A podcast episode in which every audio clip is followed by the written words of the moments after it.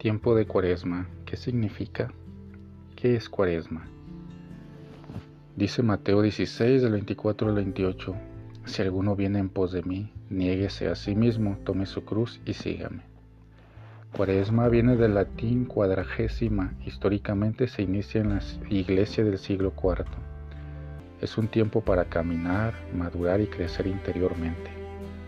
40 días que nos preparan para la celebración de la fiesta de la Pascua, 40 es el número simbólico bíblico que recuerda los 40 días del diluvio, 40 días de Elías y Moisés en el monte y 40 días de Jesús en el desierto. Es un tiempo de oración, por ejemplo, como vemos en Mateo 6, 6 y 17 al 18, meditar el Via Crucis.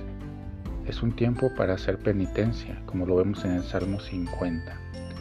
Tiempo de autonegación, renuncia, compartir, de solidaridad, de entrega, de propiciar el perdón, de reconciliación, de ofrenda, de ayuno, como lo vemos en Isaías 58 del 1 al 12. Meditación de la palabra de Dios, ambiente de silencio, austeridad, arrepentimiento, este es el símbolo del color morado, reconocimiento de las limitaciones humanas, en la inteligencia de pensar, soy mortal, recuerda nuestra nada, pequeñez frente al infinito, nuestra condición de criaturas frente al Creador y necesidad de negar nuestro yo. Bajar nuestro ego para valorar y reconocer al otro. Es reconocer la urgencia de cambio para permanecer en lo esencial y avanzar.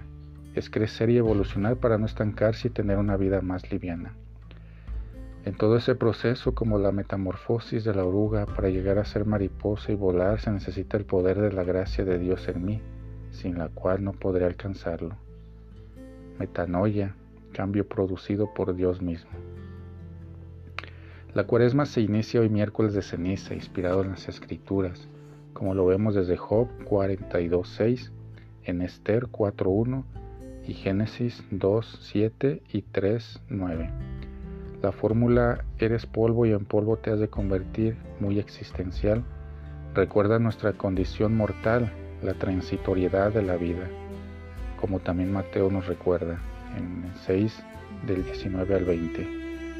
El conviértete y cree en el Evangelio es más dentro de la dinámica del Nuevo Testamento. En las ofrendas se recuerda la prioridad de la conciliación y el sacrificio de alabanza como lo vemos en Mateo 5:23 y Hebreos 13 del 15 al 16.